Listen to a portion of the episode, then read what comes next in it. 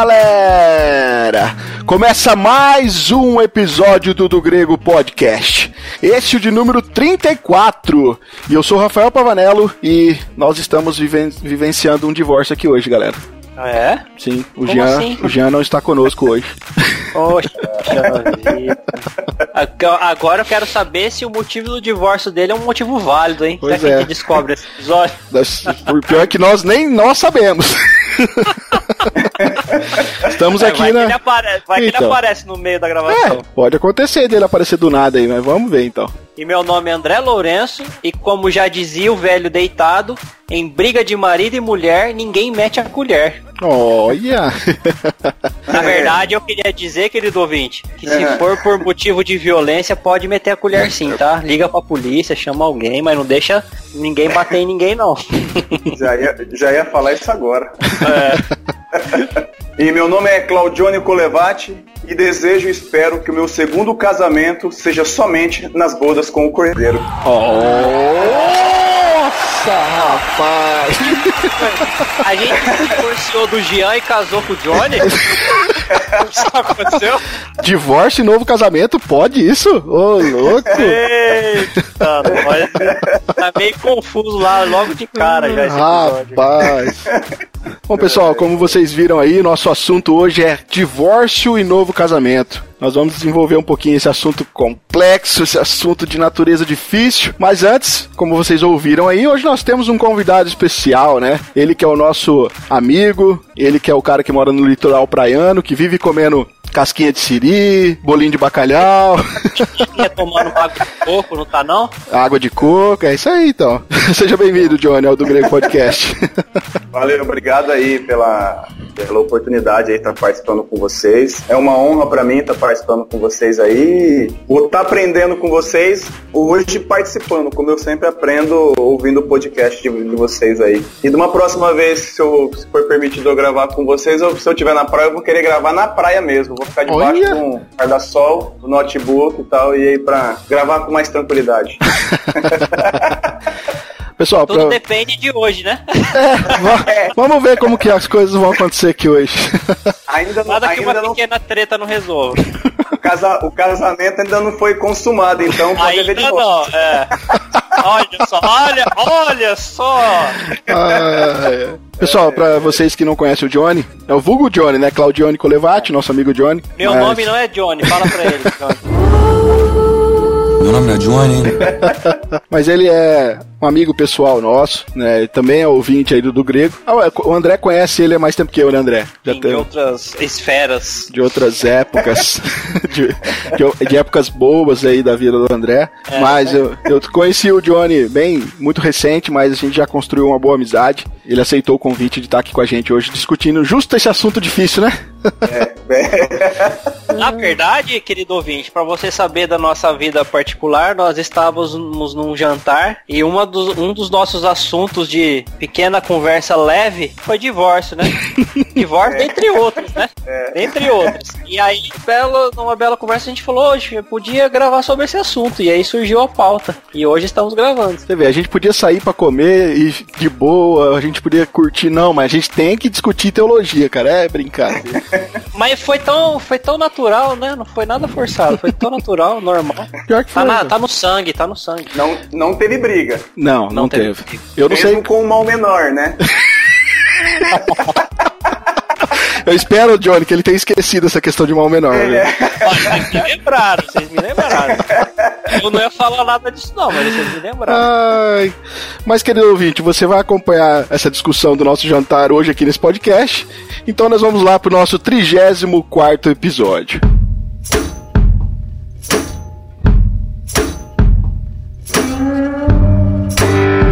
Bom, pessoal, como eu já é, adiantei aqui pra vocês, né? Nós vamos tratar do assunto que tem a sua natureza complexa. É um assunto difícil, né? O divórcio não é um assunto fácil de ser tratado, mas nós precisamos falar sobre isso. Eu acho que é importante, mesmo que é, nós não vamos aqui, acho que bater martelo de forma definitiva, não sei, né? A gente vai descobrir isso no final do podcast, mas é, eu imagino que antes da gente começar o podcast, eu queria levantar alguns pontos aqui que eu acho que é importante. E aí, é claro que os meus amigos aqui da mesa podem discordar sem problemas e, e já me cortar aqui já, né? Mas assim, eu acho que nós deveríamos é, evitar qualquer tipo de postura no sentido de definitiva, sabe? Sermos fechados eu acho que nós precisamos ter firmes. Nós, cada um aqui, eu acho que a nossa opinião ela é muito parecida. Se vocês aí que estão tá nos ouvindo vai, vai descobrir isso ao longo do episódio, mas nós temos é, posições muito parecidas. Pode ser que nós diverjamos em algumas coisas. Nós precisamos sim ser firmes naquilo que nós defendemos. Temos que ter essa convicção, mas também a gente precisa sempre estar trabalhando para alimentar e amadurecer, né, as nossas convicções.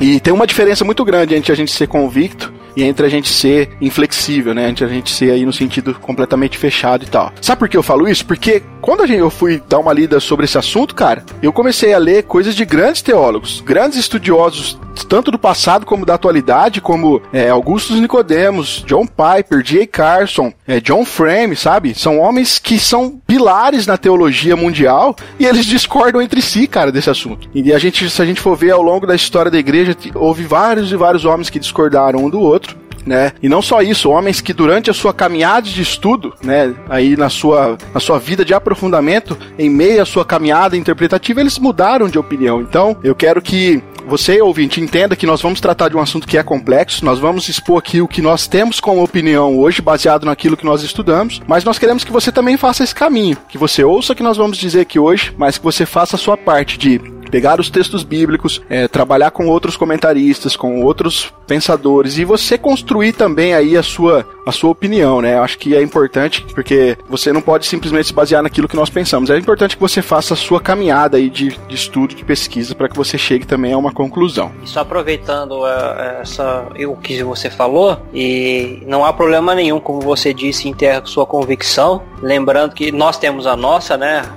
Parecidas e às vezes diferentes. E só que lembrando que a gente pode estar tá errado, né? Uhum. E mesmo que a gente na nossa convicção e no nosso coração a gente creia que esteja certo, a gente ainda tem que tratar e usar de misericórdia para aqueles que pensam diferente. Exatamente. Isso é muito importante. Porque se nós estamos errados e nós, nós tratarmos com misericórdia aqueles que pensam diferentes, nós também vamos receber de misericórdia quando precisarmos. E se nós estivermos certo, nós vamos estar sendo misericordiosos com aquelas pessoas que estão erradas, né? Então isso é importante ressaltar também. É, exatamente. Então, pessoal, para a gente começar nosso papo aqui, então, vamos ler os textos aqui que a gente vai tratar, que mais especificamente temos alguns textos paralelos, mas mais especificamente é o texto de, do Evangelho de Mateus, né? E nós gostaríamos de ler com vocês aqui Mateus 5:32 e também o contexto de Mateus 19, que vai tratar aí mais especificamente dessa questão do divórcio. Qual vocês querem ler primeiro aí, pessoal? Vamos ler o Mateus 5, mas vamos ler 5:31 e 32, se for possível. Uhum. A nossa versão utilizada aqui é NVT.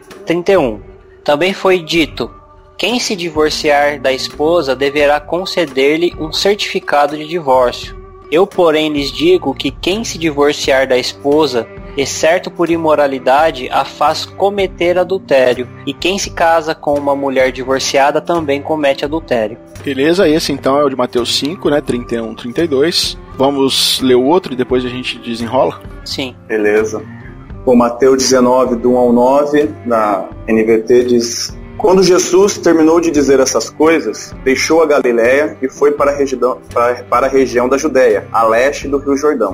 Grandes multidões o seguiram e ele curou os enfermos. Alguns fariseus apareceram e tentaram apanhar Jesus numa armadilha, perguntando: Deve-se permitir que um homem se divorcie de sua mulher por qualquer motivo? Vocês não leram as Escrituras? Respondeu Jesus. Elas registram que desde o princípio o Criador os fez homem e mulher. E disse: Por isso o homem deixa pai e mãe e se une à sua mulher, e os dois se tornam um só. Uma vez que já não são dois, mas um só, que ninguém separe o que Deus uniu. Eles perguntaram: Então por que Moisés disse na lei que o homem poderia dar à esposa um certificado de divórcio e mandá-la embora? Jesus respondeu: Moisés permitiu o divórcio apenas como concessão, pois o coração de vocês é duro, mas não era esse o propósito original. E eu lhes digo o seguinte: quem se divorciar de sua esposa, o que só poderá fazer em caso de imoralidade e se casar com outra, cometerá adultério. Então, querido ouvinte, esses são os textos principais aqui, né? Não, é claro que nós vamos ler outros, mas aqui a gente vai começar aqui pelo Evangelho de Mateus. E no contexto que nós lemos o texto todo aqui, a gente vê que os fariseus chegam com o intuito negativo, né? Eles querem pegar Jesus numa pegadinha aqui. Lembrando que é, quem governava essa época daqui era Herodes, né? E Herodes já tinha tido um problema com essa questão também de se casar, de sair da sua mulher e se casar com outra. Um problema com o João.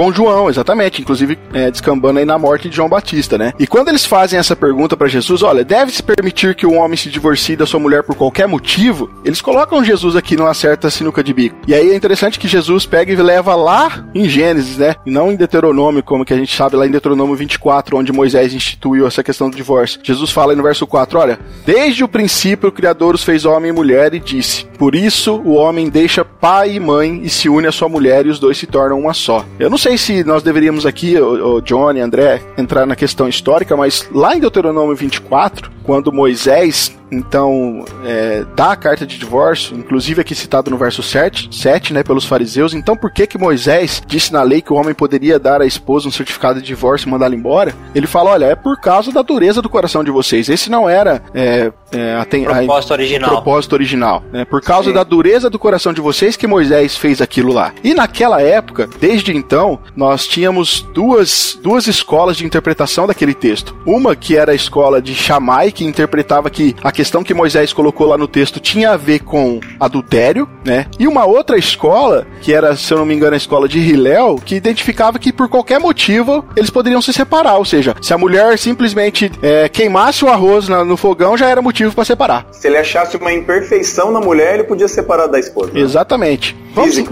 uma imperfeição física. Exatamente. Qualquer coisa seria motivo, então, para separação, segundo essa escola de Hillel. Vamos ler então lá, Deuteronômio 24. Vamos continuar aí na tradução NVT. Tá escrito assim lá, ó. Se um homem se casar e a esposa não for do seu agrado porque ele descobriu alguma coisa vergonhosa da parte dela, ele escreverá um certificado de divórcio e o dará a ela mandando-a embora da sua casa. Depois de partir, ela poderá casar-se com outro homem. E se este também a rejeitar e escrever um certificado de divórcio e o der a ela, mandando-a embora de sua casa, ou até mesmo se ele morrer, o primeiro homem que a mandou embora não poderá casar-se de novo com ela, pois ela foi contaminada. Isso seria detestável para o Senhor, não tragam culpa sobre a terra que o Senhor seu Deus lhe dá como herança. Moisés está dizendo aqui é que, e aqui a questão do texto no verso 1, por alguma coisa vergonhosa da parte dela, é aqui que diverge a interpretação das duas escolas rabínicas. Já não é qualquer coisa, né? Exatamente. Exatamente. E aí, aqui o contexto é o seguinte: olha, Moisés está falando o seguinte: se você encontrar alguma coisa de vergonhosa nela, e aí você dá a carta de divórcio, ela vai embora. Só que se ela se casar com outro homem depois disso, ela não vai poder voltar para você mais. É. É, entendeu? Essa é a questão.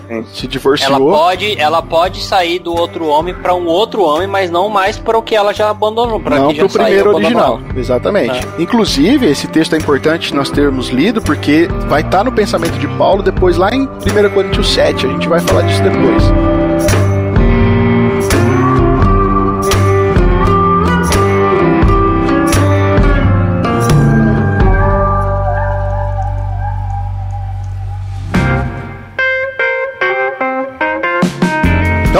veja que Jesus cita exatamente isso lá em Mateus 19 que nós lemos. Ele fala: olha, a questão lá que Moisés fez o que fez foi por causa da dureza do coração de vocês, porque no princípio não era assim. Mas aí então Jesus diga: olha, mas eu vou falar para vocês como é que funciona as coisas aqui. Né? No verso 9, eu lhes digo o seguinte: quem se divorciar de sua esposa, o que só poderá fazer em caso de imoralidade e se casar com outra, cometerá adultério. É aqui a questão, né? Ah, antes de, de da gente fazer uma explicação e ou entrar na nossa disputa disputa territorial aqui. eu queria acessar o Catecismo Maior de Westminster. Catecismo e... mesmo? É, tá. Catecismo. Por, por, enquanto eu vou recorrer ao Catecismo. Depois eu recorro à minha arma secreta. A pergunta 137 do Catecismo é a seguinte: qual é o sétimo mandamento? Porque a gente está pressupondo que o caso da imoralidade aqui seria adultério. Sim. Ou não? Sim. Uhum. uhum. Tá? Porque a gente está falando assim: é, se não se casar, exceto por imoralidade, cometerá adultério. Seja a imoralidade o adultério, ou o fato de que se separar por qualquer motivo tá fazendo a pessoa cometer adultério, ou quem se casar com ela, tá? Então o assunto adultério tá em pauta aqui, ok? Sim, ok. A pergunta 137 do catecismo é: qual é o sétimo mandamento? A resposta é: não adulterarás. Não A adulterarás. pergunta 138 é assim: quais são os deveres exigidos no sétimo mandamento? E a resposta é: os deveres exigidos no sétimo mandamento são castidade no corpo, mente, afeições, palavras e comportamento. E a preservação dela em nós mesmos e nos outros. A vigilância sobre, vigilância sobre os olhos e todos os sentidos, a temperança, a conservação da sociedade de pessoas castas, a modéstia no vestuário, o casamento daqueles que não têm o dom da continência, o amor conjugal e a coabitação,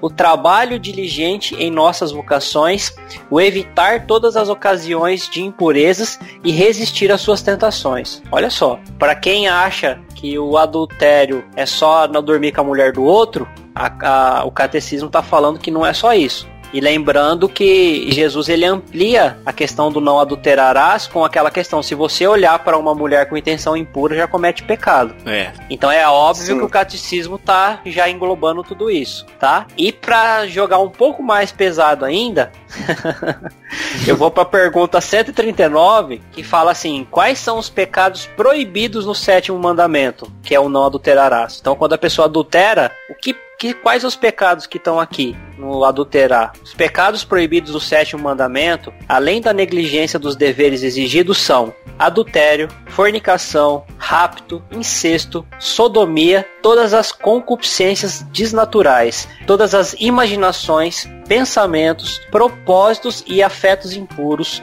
todas as comunicações corruptas ou torpes, ou o ouvir as mesmas, os ol- olhares lascivos, o comportamento imprudente ou leviano, o vestuário imoderado, a proibição de casamentos lícitos. Olha que interessante. Proibir casamentos lícitos e a permissão de casamentos ilícitos. Nossa, cara. O permitir, tolerar ou ter bordéis, viu? Bordel da Márcia. Pode não. Deixa a Márcia saber Frequen- disso. é. Frequentação deles também, viu, meninos? Não pode frequentá-los. Nem pra evangelizar? Ah, Olha. Se você conseguir só evangelizar, né? Se não cair em nada do que tá aqui atrás, né?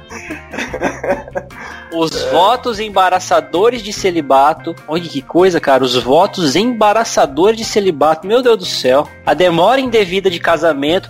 Esses, vo- Puxa, esses, esses, esses votos embaraçadores, eles podem entrar quando Paulo fala sobre o homem e a mulher não se apartar por um certo período, né? Pode também, É, mas. verdade, é, né? pode. Olha aqui, cara, a demora indevida de casamento. Então você tá vendo, você, meu nosso querido ouvinte. Xiii! Você que tá.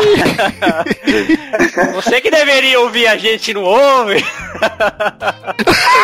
Eu peguei, eu peguei essa indireta, eu peguei. Tá demorando muito pra casar, ó. Aqui, ó, proibido no sétimo mandamento. O ter mas mais. Ah. o André, mas, mas aí no sentido de demorar pra, pra casar, seria não casar e tá errado na prática, né? Isso, Claro, claro, claro. Claro. Tá namorando há muito tempo, entendeu? Sim, e tá fazendo práticas ilícitas que não, que, não deveria. Não, não, tá, tá demora indevida de casamento. Não tá falando do ato aqui. Do, do ato falou no começo. Adultério, Então- fornicação. Não, eu entendi, Ah, mas fala assim, então, por exemplo, se um casal, se um casal, mas se um casal permanecer, vamos lá, ó, nós vamos 10 anos namorar sem nada errado, daqui 10 anos a gente casa, seria errado? Demora indevida de casamento. Porque você não tá concluindo com o objetivo de casar e você tá segurando a pessoa pra que case também. E você não tá. É, porque tá falando. As outras. A fornicação, que seria. Não, eu entendi, eu entendi, eu entendi. eu entendi. Ah, no começo já, já, do problema aqui. É já claro. no começo, é. É claro que é Isso. bem subjetivo isso daí, né? Porque qual Ah, é o claro, tempo, qual é o tá tempo falando- demorado, né, pra se casar? Então, É. Não, claro. Isso daí tem muito a ver com a, a intenção do coração. Tem É. a ver com a disposição dos dois, tá? Pelo amor de é, Deus. é que às vezes, é que às vezes o cara tem condição e fica só enrolando. Isso, normalmente Isso. é o cara que enrola a mulher, É. né? Que é mais casado que o cara. Interessante isso daí. E isso a daí. gente tá falando da, da- do catecismo, né? É, isso é, é para nos dar um norte, tem as bases bíblicas aqui, mas é Dentro só pra gente ter noção. André, dentro do. do eu, eu, eu, pra quem não sabe, eu não sou da igreja presbiteriana, né? Tô conhecendo agora ao pouco o ensino reformado. Eu- aqui em Praia Grande eu vou numa igreja é, batista tradicional. É, dentro aí que você falou do catecismo, que agora, tendo conhecimento, eu vou buscar conhecer, é, onde que entra, talvez, a questão, por exemplo, a gente sabe que, por exemplo, um, um marido que age de maneira também inadequada no sentido de espancar a esposa, de alguma maneira também ele está infringindo é, alguma coisa relacionada ao casamento que ele deveria fazer do, do que diz o mandamento. Seria na quando você fala do procedimento inadequado, Pode ser, ó, tem, ó, tem mais aqui também, ó. Tem mais aqui também, ó. O de, ó, tá, a demora devido ao casamento, o ter mais que uma mulher ou mais que um marido ao mesmo tempo. Olha só. Então ele tá falando que pode se ter, tá? sim, Só não pode ao mesmo tempo. O divórcio ou o abandono injusto, tá? sim. A ociosidade, a glutonaria, a bebedice, a sociedade impura, cânticos, livros, gravuras, danças, espetáculos lascivos e todas as demais provocações à impureza ou atos de impureza, quer em nós mesmos, quer em outros.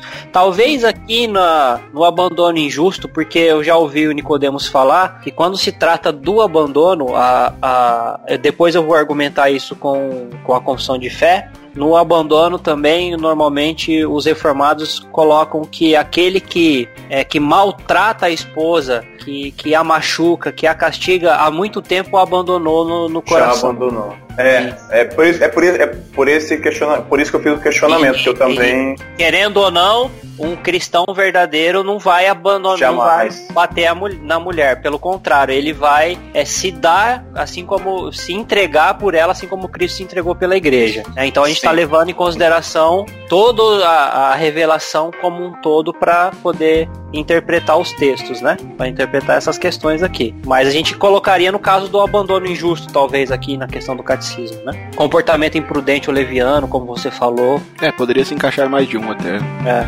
Mas interessante, né? Ah, bem legal, bem legal essa Pra quem reflexão. acha que o adultério é uma pouca porcaria, uma pouca coisa, não, é só eu ir ali e pegar a mulher do vizinho e tal. Hum, Você que pensa, meu querido.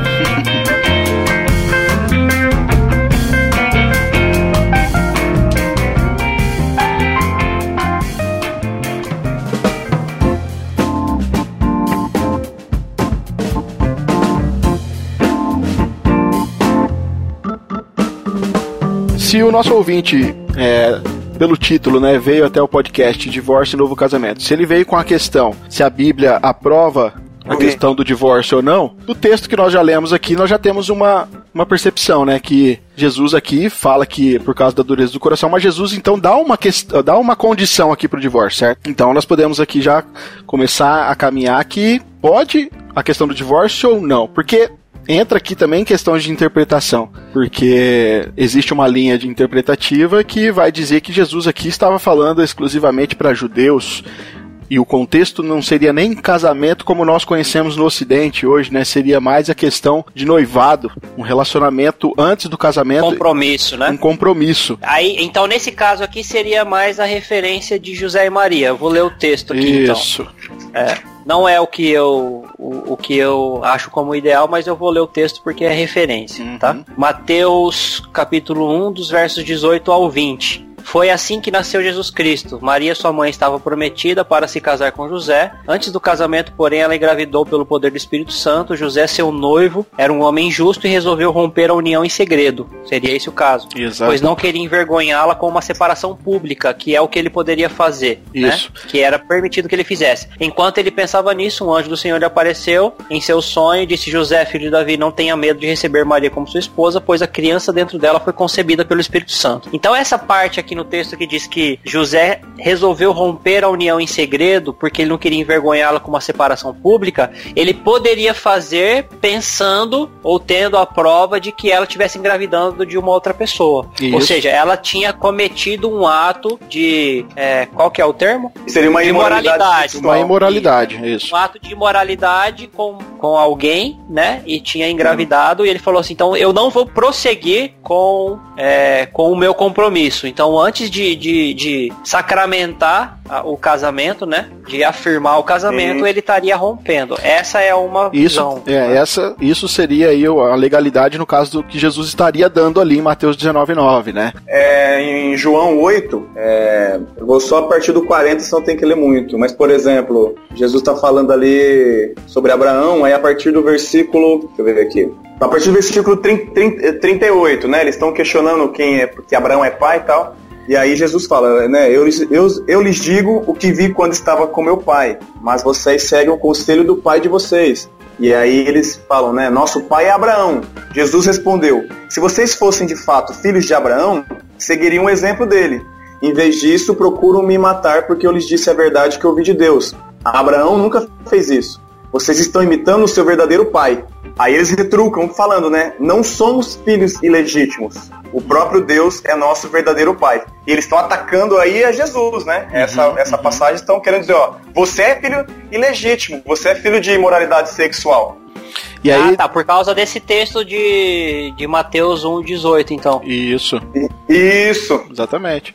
E aí, baseado nessas informações, então, alguns vão interpretar que Jesus ali estava falando nessa condição pré-casamento. E não só Sim. também nessa questão, mas também na questão da tradução grega para a palavra ali, no caso, imoralidade sexual, né? Aí, tratando Sim. agora aqui da na tradução na área, né? Porque eles vão defender que somente o, o evangelho de Mateus contém essa cláusula, e realmente só ele contém. Nós não temos essa cláusula de exceção nem em Lucas e nem em Marcos, né? E então Jesus estava falando para um público estre, estre é, estritamente judeu, e até para corroborar com aquilo que a prática do judeu já era ruim, né, de separar da mulher por qualquer motivo, então Jesus tinha colocado essa questão, mas Jesus estava falando ali no sentido de usar a palavra porneia, né, porque porneia é fornicação, diferente da palavra moché no grego, que seria adultério, então Jesus não está falando especificamente de adultério, sim de fornicação, e fornicação ali se daria num contexto de pré-casamento, né, então essa é uma, é uma das visões que as pessoas têm desse texto aqui, né. É, e quem, e quem, def, e quem defende bem ainda a questão dos, dos termos, né? Quem estuda a língua, ela na,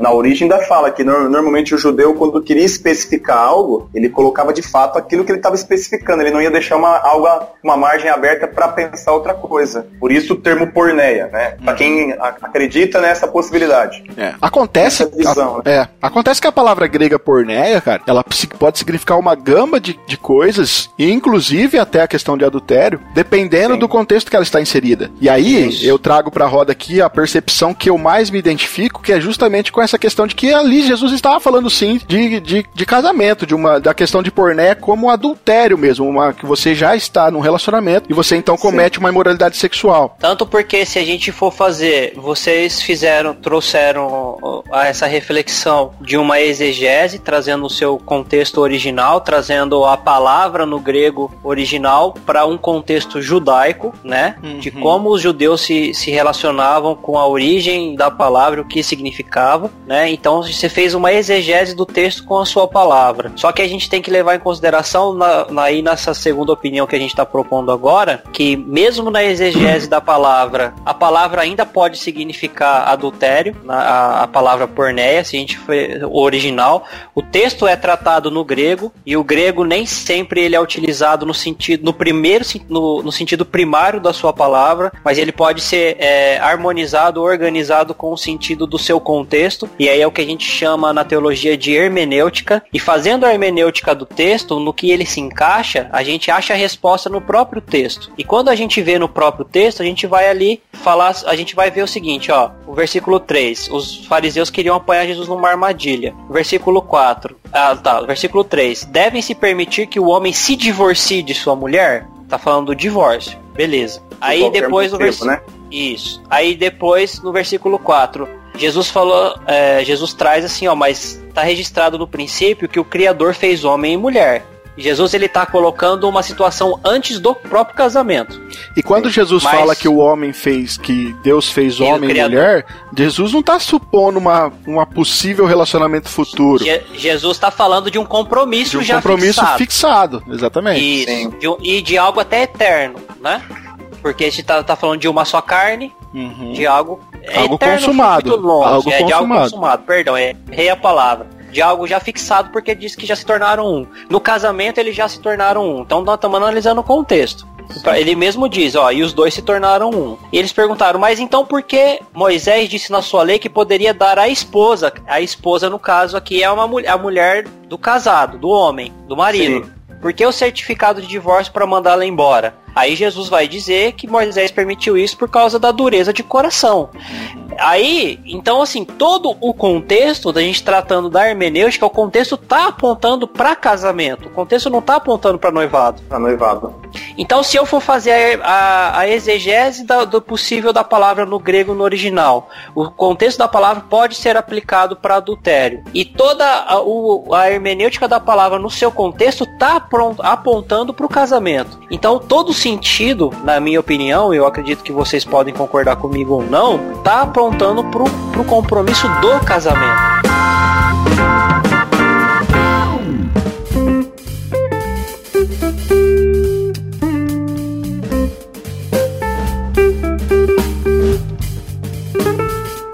Contraponto que é levantado, e essa é uma posição aqui, por exemplo, do pastor Paulo Júnior do Ministério. Como que é o ministério dele lá? Batista Cal. Calvário. A Igreja Batista do Calvário. Calvário, mas é em Calvário. defesa do Evangelho, né? Em defesa Isso. do Evangelho. né? É. Ele. Defesa do Evangelho é o trabalho dele da internet, né? Isso. É, mas o ministério é Batista do Calvário, É, a é, igreja. Isso, a é. igreja.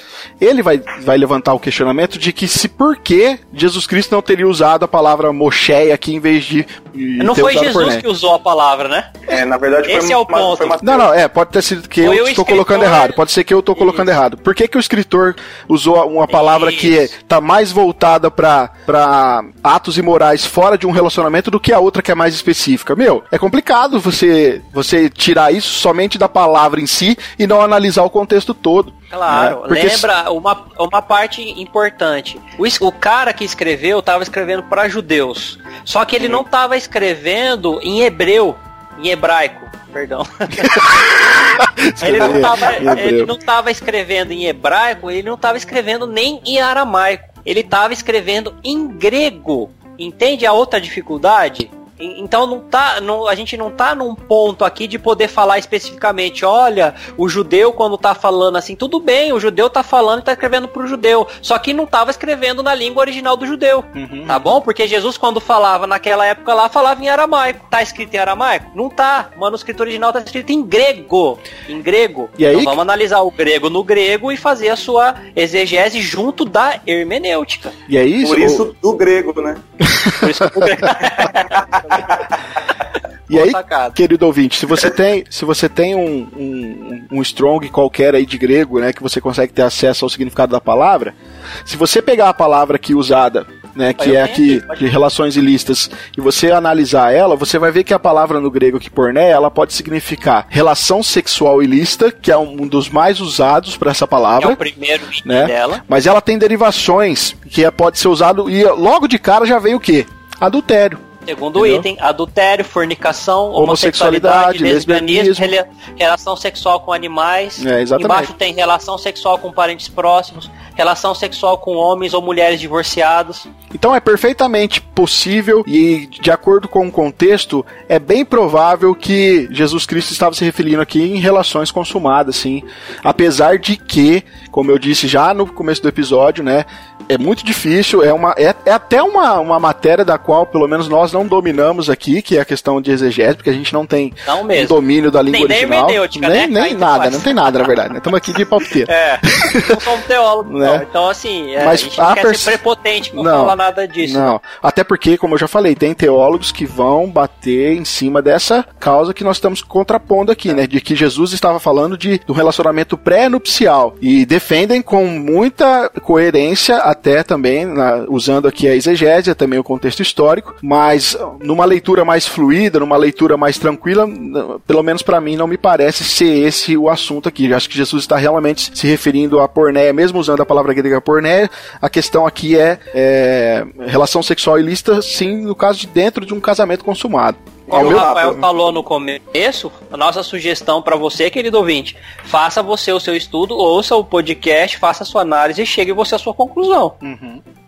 Eu acho interessante é, também frisar, como a gente até falou, né? Quando eles perguntam se é se é permitido dar a carta de, de divórcio por qualquer motivo, e a resposta de Cristo ela serve no sentido assim, até para confrontar né, os judeus que fez a pergunta e os judeus que iriam ler a carta depois, né, a, o Evangelho de Mateus, ela serve para mostrar assim, como André já tinha falado, né, pegar o que foi feito de concessão do início, deturparam algo em favor deles próprios, porque quando a gente, se a gente for, for pensar em questão do coração duro do homem, né, da dureza do coração do homem, era pro, o favorecimento era para ele, jamais da mulher. Porque a uhum. intenção dele, se ele não achava nada agradável a, a, nela para ele, ele podia simplesmente descartar a mulher, dar a carta e, ela, e, e, ele poderia casar novamente. Então, era também chamando uma responsabilidade muito grande para ele para dizer, ó, se você casou, você só pode separar da sua esposa, da sua mulher com quem você casou, se ela cometer algo que realmente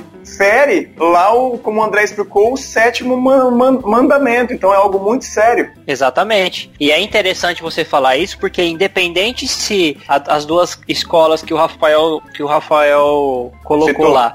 É, eu, eu sou da, da perspectiva seguinte, eu não estudei essa parte, mas eu sou da seguinte perspectiva. Provavelmente Moisés deu a lei certa, tá? que era em é. um caso específico, e posteriormente foi, foi deturpado o mandamento como eles fizeram em outras coisas, tá? Mas independente Sim. desse caso, Jesus vem nesse momento e corrige essa falha como ele fez a em outras ideia, coisas. A ideia é corrigir isso, isso. Isso. Uhum. Até porque fala assim, ó. Até porque ele é, usa aquela expressão fácil, né? Que Jesus sempre que quer corrigir o entendimento errado, ele fala: "Eu, porém, vos digo". Isso. Né? Então, não, e esse isso também é usado aqui no verso 9, né? Sim, e que aí a gente a, é, a gente eu lhe pode digo a o seguinte aqui. É, a gente a gente pode entender que é, ele falando seria uma autoridade maior sobre todas as coisas, né? Sem dúvida. De, de, fa é, de fato, a gente não vai descartar de que a Bíblia é uma revelação completa e, e a revelação toda é a palavra de Deus, né? E ela é uma revelação progressiva, mas é, é legal dar um destaque pro que Jesus está falando, sem dúvida nenhuma.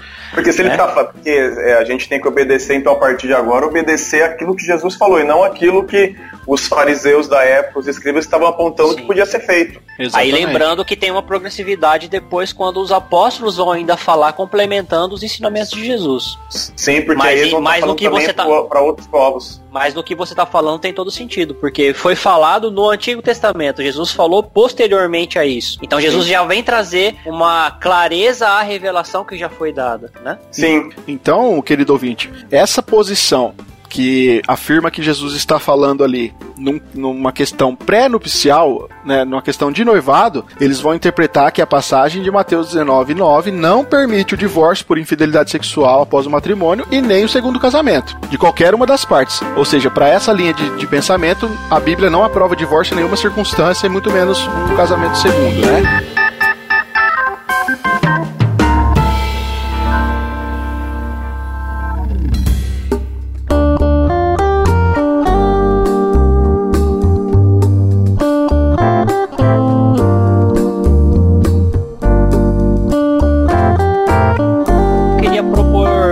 Que o, o, a confissão de fé fala, você me permite? Claro, pode, pode, pode falar. Confissão de fé de Westminster, ela fala no capítulo é, 24 sobre o matrimônio e o divórcio. No, por enquanto eu quero falar só do artigo 5, que é o nosso, nosso tópico proposto. Ela vai falar o seguinte: o adultério ou fornicação cometida depois de um contrato, nesse caso o contrato é, é porque, a gente está tratando é do porque, contrato não, mesmo no noivado. É porque aqui, André, essa questão também tem a ver com a, o contexto histórico que foi escrito a Confissão de Fé de Westminster. Sim, sim. Né? Esse Mas contrato é realmente era um documento que era redigido na época e tal. Isso, mas é para esclarecer que esse contrato ele tá, é, ele tá sendo um contrato firmado, é como se fosse um contrato de noivado, né? Ah, tá, perfeito. O adultério ou fornicação cometida depois de um contrato, sendo, é que é, era tipo é, quando era casamento arranjado, não era isso? Isso, e era redigido um é, documento assinado entre as partes e tal. Então, beleza. Que tinha o, o, o dote da mulher lá, exato, né? Do noivo, exato, exato. Do noivo. Tal. O adultério ou fornicação cometida depois de um contrato, sendo descoberto antes do casamento, concede à parte inocente justo motivo de dissolver aquele contrato. Aí a referência de Mateus 1 que a gente leu. No caso de adultério depois do casamento, é lícito a parte inocente. Olha interessante, a parte inocente propor o divórcio, tá? A referência é Mateus 5 que a gente leu. Então, Isso. no caso do depois do casamento, o que que é ali? A, a quem cometeu adultério não vai chegar e falar agora eu quero me separar porque eu adulterei. É lícito propor o divórcio aquele que é inocente, tá? Com base na referência de Mateus 5. E depois de obter o divórcio, casar com outrem como se a parte infiel fosse morta. Aí a referência é Mateus 19, que a gente leu. E se a gente puder ler agora, é, Romanos 7, versículo 2 e 3, que aí eu acho que você tem uma parte histórica pra contar também, né? Acho que É. essa parte você não gosta muito, não, Não, né? não acho que acho que foi infeliz essa colocação. Tudo bem. É, na verdade, na, na, na última frase. Mas eu queria só colocar algo antes aqui, André, porque me veio Pode na falar. mente e pode ser que os nossos ouvintes fiquem confusos e é bom a gente esclarecer. Quando nós estamos lendo a confissão de fé, nós não estamos dizendo que ela é tem mais autoridade do que a Bíblia, viu, gente? Pelo amor de Deus. Nem o catecismo, tá? Nem Só o catecismo. claro. Lembre-se que o André está lendo aqui, mas estamos sempre parando e dando as referências bíblicas na qual a confissão se baseou. Talvez você pode pensar, "Ah, mas e daí que a confissão está falando isso? Eu não, a Bíblia a Bíblia fala outra coisa. Não. tá? A, a, a confissão de fé e o catecismo é uma sistematização das doutrinas bíblicas. Ah, ela ela é, é inerrante a confissão? Não, não é. A única coisa inerrante aqui é a Bíblia, tá? Mas nós aqui estamos usando o documento porque ele traz aqui de forma sistematizada o que nos ajuda a organizar o raciocínio. Mas, pelo amor de Deus? Seria, é, seria mais ou menos assim: você tem um livro de teologia que você acha ele fundamental para quando você vai pesquisar qualquer coisa. Aquele livro é o meu livro sensacional e nele eu tenho as minhas referências para pesquisa. O teu livro de teologia foi baseado na Bíblia, É. entende? A confissão de fé e o catecismo é a mesma coisa. Se você- A diferença é que a confissão de fé e o catecismo demorou e levaram-se anos por diversos homens para formar ela. E, pra, e ela é corroborada até hoje. Não é um simples livro de teologia que foi feito. Isso. Entende? Se você nunca teve contato com a confissão de fé ou com os catecismos, você pode acessar o nosso canal no YouTube, que lá nós temos vídeos explicando lá, é, mostrando o livro, inclusive, e como ela se baseia aí nos textos bíblicos. Então você pode ver isso Ô, lá. Rafa, a gente, a gente poderia colocar o PDF da confissão e do catecismo maior, né? Na No- descrição no- do podcast, né? Pode ser. no- é, link do post. Então aqui na descrição, aqui no site, você vai conseguir aí fazer o download dos dois documentos aí para você ver. Então, é Romanos 7, versículo 2 e 3, que está na nossa referência da, da confissão, que diz o seguinte: Por exemplo, quando uma mulher se casa, a lei a une ao seu marido enquanto ele estiver vivo. No entanto, se ele morrer, as leis do casamento já não se aplicarão à mulher. Por- portanto, enquanto o marido estiver vivo, se ela se casar com outro homem, cometerá adultério. Mas se o marido morrer, ela ficará livre dessa lei e não cometerá adultério ao se casar novamente. Eu não vou dar a explicação porque a minha explicação desse texto é errada. Então, o Rafael e o Johnny têm a explicação correta do texto aí. É, na verdade, quando a confissão de fé aplica aqui na, na seção 5 que o André leu, né? E depois de obter o divórcio e se casar com outrem, como se a parte infiel estivesse morta, e aqui a, a confissão traz o texto de Romanos 7 como, como o texto prova, eu acho que é Junto equivocado. com a de Mateus 19. Isso, a de Mateus eu não tenho problema. Eu Acho que tá por aí mesmo. Agora, quando ele atrás Romanos 7 também, eu acho que se equivoca aqui, no sentido de que quando Paulo fala aqui, ó, quando uma mulher se casa, a lei a une a seu marido enquanto ele estiver vivo, né? No entanto, se ele morrer, as leis do casamento já não se aplicam à mulher. Paulo não tá falando aqui, tipo, olha, es- se você, você- se você imaginar que o seu marido morrer, aí se a lei já de não se aplica. não é de maneira hipotética. Ah, a Isso. hipótese é que ele tá morto pra mim, então eu posso casar com outro. Não, não é isso. Não, a questão aqui realmente é uma morte física literal. É a morte física. Você só está livre da lei se o marido morrer. Quando a confissão traz aqui como se a parte infiel estivesse morta e traz esse texto aqui, é como se ele estivesse dizendo que Paulo está falando assim, ó, é, faz de conta que, a, que o marido morreu e aí você está livre da lei. Então não faz muito sentido biblicamente. Então eu acho que é um equívoco aqui e explicando aqui como se a parte infiel estivesse morta. Novamente, o contexto que a confissão de fé de Westminster foi escrita diz muito sobre isso. Por quê? É, a questão é que na, é, naquele contexto o adultério era considerado como digno de morte. Por isso que a confissão tem essa cláusula aqui e naquela faz, fazia muito sentido naquela época. Hoje, e principalmente aqui no Ocidente, nós não temos esse problema mais. Isso não é lei. Né? O Eu só se divórcio. fosse. Nosso Deus do céu, seja gente morrendo pra caramba. Entendeu? Então, quando, quando leva o texto para Mateus 19, é até tranquilo, mas citar Romanos aqui, eu acho que foi equívoco da confissão, porque está citando uma situação hipotética quando Paulo está sendo literal. Então, Não foi equívoco da confissão se ela foi escrita nesse período onde havia essa morte. Não, mas aí, mas André, eu acho que foi equívoco da confissão. Porque se eles usam, eles usam esse texto para utilizar naquela época de maneira hipotética que a pessoa cometeu adultério ou divórcio, ela iria se, ele morrer. tá- se o Rafael tá falando que naquela época morria, ele não tá falando hipoteticamente. Tá falando porque acontecia, não é isso? Não. O casamento era punido com, com morte, tá? Casamento não. O, A- perdão, adultério, o adultério, divórcio. é, o divórcio. O casamento, pessoa você vê, ô, louco. Senão ninguém É, casava. o pessoal. Não, gente, a gente, pelo amor de Deus, nós somos favoráveis ao casamento, hein? Pessoas daqui a pouco os caras vão falar que nós já não éramos. eu tô falando que vai ter que morrer aqui em casa. É, é o seguinte, é, a questão é que na- é, naquele contexto o adultério era considerado como digno de morte. Contexto de Romanos. No contexto Ah, não. da confissão de fé. Texto da confissão. Então, Entendeu? então não houve problema com a confissão. A questão é em um período que ela foi escrita. Não, mas a interpretação que eles fazem do texto pra mim é equivocada. Porque eles, Ele mesmo assim, como ele está ele tá falando como se Paulo tá, tivesse dando uma hipótese de morte, quando não é isso, parece que o texto mostra, entendeu? Por exemplo, assim, André, mais ou menos assim, ó. É a o marido descobriu que a esposa traiu. Aí, Não, mas ele a tá, fa- ele tá falando Não, não. isso, mas Não, ele mas não tá falando isso por causa do Romanos 7.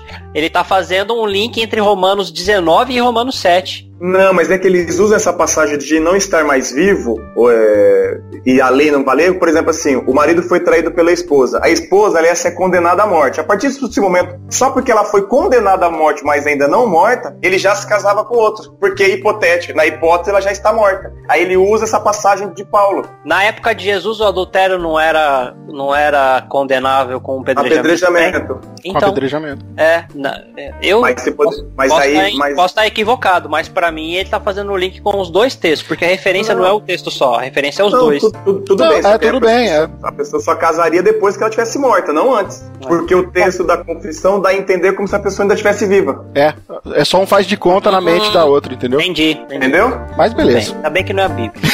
pois é.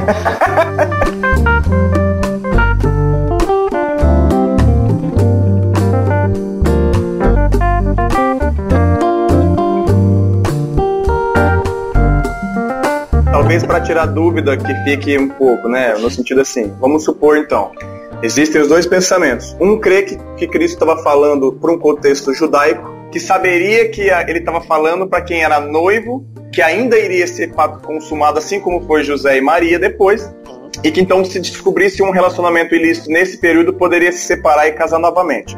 Ou então, no caso que a gente abordou em seguida, que não, Jesus está falando para um casamento que já, é- já era um fato consumado e que se houver adultério, é, não só é, se tiver um adultério, a parte inocente estaria livre para casar-se nova- novamente. Então sempre é só a parte inocente que estaria livre para casar. E a não inocente, a que cometeu adultério, ela tá livre ou ela não está livre para um novo casamento? Ela morreu. Não, não. Eu tô falando ela, ela, ela viva agora, por exemplo. Tô falando do nosso caso Ah, hoje. tá. Então vamos por Porque, então, é isso, que, isso que eu ia falar. Pra resolver esse problema daquela época, eu ia falar assim que a pessoa, a única pessoa a se casar era inocente. Então, se ela tava noiva ou casada, se ela tava noiva, ela tava livre porque o cara, ela ainda tava noiva, não Sim. era casada. Na O cara tava morto. Na primeira opção. Na segunda opção, ela tava casada e ela era viúva. E a viúva pode se casar de novo também. Ah, mas, mas, mas, mas, no- mas, mas agora vamos pensar assim. no nosso contexto de hoje. Sim, mas ó, no contexto No da nosso época. contexto, no nosso contexto, não, no contexto da época não, não tinha outra opção. A gente tá tratando só da parte inocente. Não, sim, mas eu falo assim. Mas No é contexto que a- da época é só a parte inocente. A parte, Não. a parte culpada, ela tava morta. Não, eu falo assim. O contexto da época, assim. É...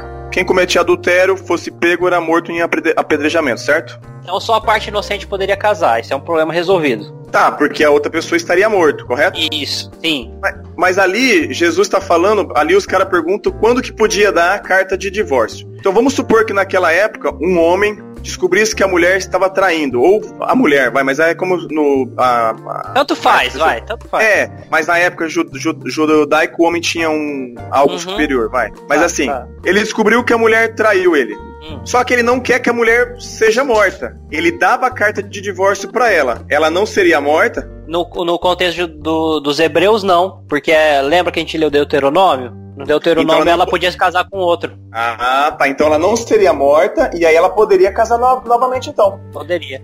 Deuteronômio Aí, se você- 24, a, a lá, a, a questão que eu entendo é que depois de dar da carta de divórcio, os dois estavam liberados. Isso. Ah, tá. Mas é no minha texto- dúvida, entendi. Mas aqui no texto de Mateus também, ó.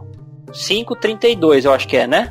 Eu, porém, lhes digo que quem se divorcia da sua esposa, exceto por imoralidade, a faz cometer adultério. E quem se casa com uma mulher divorciada também comete adultério. Então, quando ele se separa, que se- sendo por, aí é fazendo uma lógica, né? Sendo por imoralidade, não tá fazendo cometer adultério. Aí, o- É, no mas- caso, o inocente, né? Aí, por isso que a importância da gente se apegar a documentos importantes como o catecismo e a confissão de fé. Aí eu tenho que me apegar a- a- a- à confissão de fé, que a confissão de fé ela é uma sistematização, e eu, na confissão de fé tá me dizendo o seguinte, no caso do adultério depois do casamento, é lícito a parte inocente propor o divórcio, e depois de obter o divórcio, casar com outrem como se a parte infiel fosse morta. Também não tá falando da parte que, que adulterou, né? Tá falando só Não, da... é, então.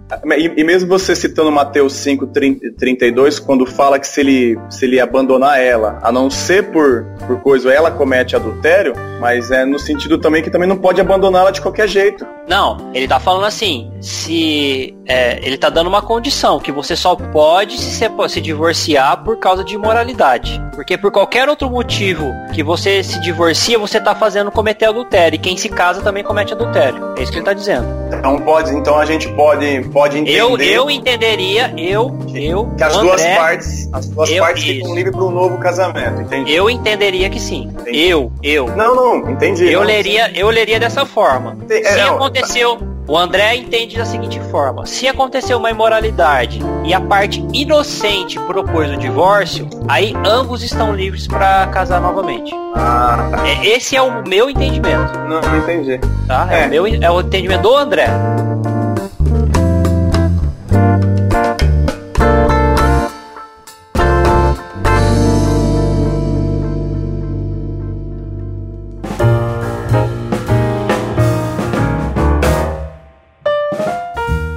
Bora pra Paulo então? Bora. Bora. Vamos ver quem tem razão. Fih, Paulo mete o louco. É o seguinte, Jesus falou isso, mas eu vou falar outra coisa. Ah, brincadeira, ouvintes, mas vamos lá então. Primeira Eu Coríntios. sei, quem, eu sei quem vai ter razão. Ah, é? a Quem? Bíblia tem razão. A Bíblia, pô. A É, Bíblia tem razão. lógico. O texto, então, galera, partindo aí então para Paulo, é quando ele escreve aos Coríntios, né? A primeira carta de Paulo aos Coríntios, capítulo 7. Deixa eu abrir aqui. Nós vamos ainda continuar com a NVT. Aí eu sugiro, eu sugiro ler do versículo 12 até o 16. Eu sugiro lermos a carta inteira. Ô, louco. Oh, Brincando. eu sugeriria ler do versículo 12 ao 16. Tá. Viu, hein? Eu lembrei de uma, de uma coisa aqui que eu tinha pensado esses dias, ouvindo, sem, ouvi a rádio, depois aí quando a gente ficou de gravar o podcast eu associei. Tem uma música do, de um profeta aí contemporâneo, Wesley Safadão. Nossa! Po- poeta, poeta contemporâneo. Não, é profeta mesmo, porque agora você sabe que há uns três anos atrás ele se batizou numa batista, né? Aí ele tem uma música dele que ele fala, né? Vida de casado é boa, mas só perde pra de solteiro. Eu fiquei na dúvida se ele ficou lendo essa carta 7 aqui, 1 Coríntios 7, que Paulo gosta de enfatizar que era bom ficar solteiro, né? Eu acho que ele não tá valendo nada, Johnny. Zoeira. É brincadeira, viu? 1 Coríntios 7, a partir do É verso que, não, é que 10. esse versículo não vai entrar na nossa discussão de agora. Pode entrar na discussão anterior, mas tudo bem. Não, nós já mata ele junto aqui com a discussão anterior. Ou então os dois têm razão. Pois é. Graças a Deus por isso. Vai. 1 Coríntios 7, então vamos ler aqui a partir do 10. Para os casados, porém, tem uma ordem que não vem de mim, mas do Senhor. E claro que aqui Paulo está citando o texto que nós já falamos, né? Mateus aí 19 e tal. Na verdade, não, porque Mateus não tinha sido escrito nessa época, né? É, Então Paulo aqui provavelmente tem o texto de Marcos em mente. de Marcos. É, Sim. Mas ele diz Mas seguinte, é a mesma referência, né? Sim, a mesma referência. Marcos 10 lá vai falar a mesma coisa aí de Mateus 19. Então ele. quando ele quer dizer isso, ele quer dizer que já tinha. Jesus já tinha falado sobre isso. Isso, só pro ouvinte aí ficar atento. É. Quando Paulo escreveu Coríntios, Mateus não tinha sido escrito ainda, né? Então, só pra gerar Só no murmurinho. aí. Só Mateus. Mas Marcos já tinha. Então ele diz, né? Para os casados, porém, tem uma ordem que não vem de mim, mas do Senhor. A esposa não deve se separar do marido. Mas, se o Mas o fizer. marido pode se separar da esposa. Meu Deus do céu. Brincadeira, hein? Karma, karma. Volta, o volta. microfone dele. A esposa não deve se separar do marido, mas se o fizer, que permaneça solteira ou se reconcilie com ele, e o marido não deve se separar da esposa. É, 12. Agora me dirijo aos demais. Embora o Senhor não tenha dado instrução específica a respeito. Opa, tem um ponto aqui. Agora me dirijo aos demais, embora o Senhor não tenha dado instruções específicas a respeito. Se um irmão for casado Vamos dar uma com. pausa aí Vamos. pra explicar. Você quer explicar Porque o tem 10 já? gente... Não, eu quero explicar essa distinção quando ele fala assim. Ah, eu, eu, eu- É, eu também ia propor isso. Você vai explicar depois? eu ia, mas. Você que sabe. É, sabe por quê? É, é melhor explicar agora, pra não Então, confundir então vai, as então coisas. explica. Então, a gente já explicou que quando ele tá, Paulo tá falando assim, uma, tem uma ordem que não vem de mim, mas do Senhor, quer dizer que Jesus apareceu pra ele e falou aquilo pra ele. Ele já tá falando porque já teve a escrita Aham. do, do Evangelho segundo Marcos, tá? Quando ele tá falando assim, agora me dirijo aos demais, embora o Senhor não tenha dado instrução específica a esse respeito, na, na tradução NAA, olha como ele diz, agora aos outros digo eu, não o Senhor, porque tem gente que vai falar assim, então Paulo aqui, ele tá falando por ele, ele não tá dando uma revelação bíblica, não, meu não, irmão. Paulo é inspirado, né? É, não, não é isso que ele tá dizendo. Não é isso. Porque tem gente que vai dizer o seguinte, que isso assim, ó, isso aqui você pode descartar. Porque isso aqui ele tá, não tá tratando como uma revelação. Ele tá tratando como algo qualquer que quem quiser escuta e quem não quiser não escuta. Não, não é isso que Paulo tá querendo dizer, Não. tá? É, é Paulo tá importante, querendo dizer- é importante, André, até pontuar, porque é o seguinte: se você ler o verso 1 do capítulo 7, Paulo vai falar o seguinte: olha, eu vou dar as respostas aqui quanto ao que vocês me escreveram. Ou seja, Paulo está respondendo um questionamento da igreja de Corinto. Nós Tinha já não temos a carta anterior. pergunta, nós não temos as É. perguntas, nós temos que deduzir, né? Isso. Provavelmente tinha uma carta anterior que a gente não tem ela. Isso. Deus sabe por quê. E aí a gente tem que deduzir, né? E aí o cristianismo está avançando, ou seja, já não é mais um contexto judeu. Então Paulo quando diz aqui que aquilo que Jesus disse agora, eu vou dizer para vocês não o Senhor, é porque Jesus tratou com um povo público diferente aqui. Só com os judeus. Exatamente. Jesus não tratou com gentios, Jesus tratou com judeus. Aí Jesus ele designa os apóstolos para ir falar com os judeus, com, com os gentios. E agora os apóstolos, na autoridade de Cristo e na autoridade de revelar a, a, a na, e de, da autoridade de ter a revelação direta do próprio Deus através do Espírito Santo, ele nessa autoridade é que ele diz: agora me dirijo aos demais, embora o Senhor não tinha dado essas instruções específicas, porque o Senhor Jesus estava falando com os judeus, mas eu agora estou falando com vocês que são gentios, eu vou dizer o seguinte. Aí você pode continuar, Rafa. Exatamente. Aí ele diz: Olha, agora me dirijo aos demais. Embora o Senhor não tenha dado instrução específica a respeito. Se um irmão for casado com uma mulher descrente e ela estiver disposta a continuar vivendo com ele, não se separe dela. E se uma irmã for casada com um homem que é descrente e ele estiver disposto a continuar vivendo com ela, não se separe dele. Pois o marido descrente é santificado pela esposa e a esposa descrente é santificada pelo marido. Do contrário, os filhos seriam impuros, mas eles são santos. Eu queria propor algo antes aqui, a partir do verso 10, porque é o seguinte: quando Paulo fala aqui, e vocês me corrijam se discordarem ou se eu estiver errado, porque quando Paulo fala né, que a esposa não deve se separar do marido, né, mas se ela fizer que permaneça solteira ou se reconcilie com ele, né, e o marido não deve se separar da esposa, eu vejo Paulo pensando em Deuteronômio aqui, cara, 24. Porque lá a, a ordem é o seguinte: olha, é melhor que você não case com outro, porque se você casar com outro, você não vai poder voltar mais pro seu primeiro marido,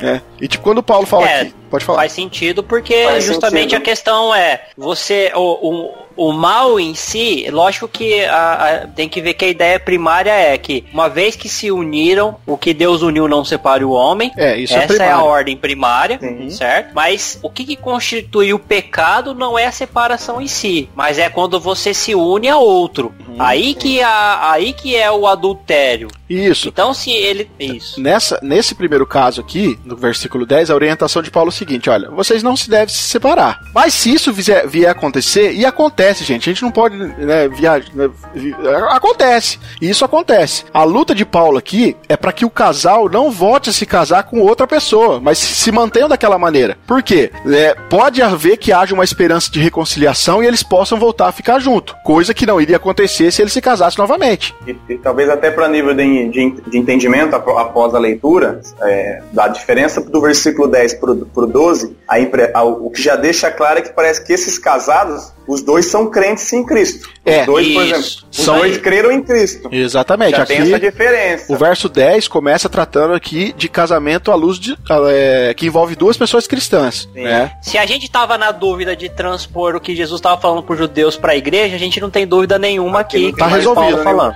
Tá resolvido. A ideia é não se separe. Essa é a primeira questão de Paulo. Mas se isso vier acontecer, e aí Paulo obviamente sabe que isso acontece, ele dá aí as devidas orientações. É melhor que vocês fiquem cada um na sua, porque pode acontecer de haver uma reconciliação. E se vocês se casar com outro, isso não vai acontecer. Entendeu? Então, e se não houver a separa... e se não houver a reconciliação, não cometeram um pecado um para com o outro. Isso. Sim.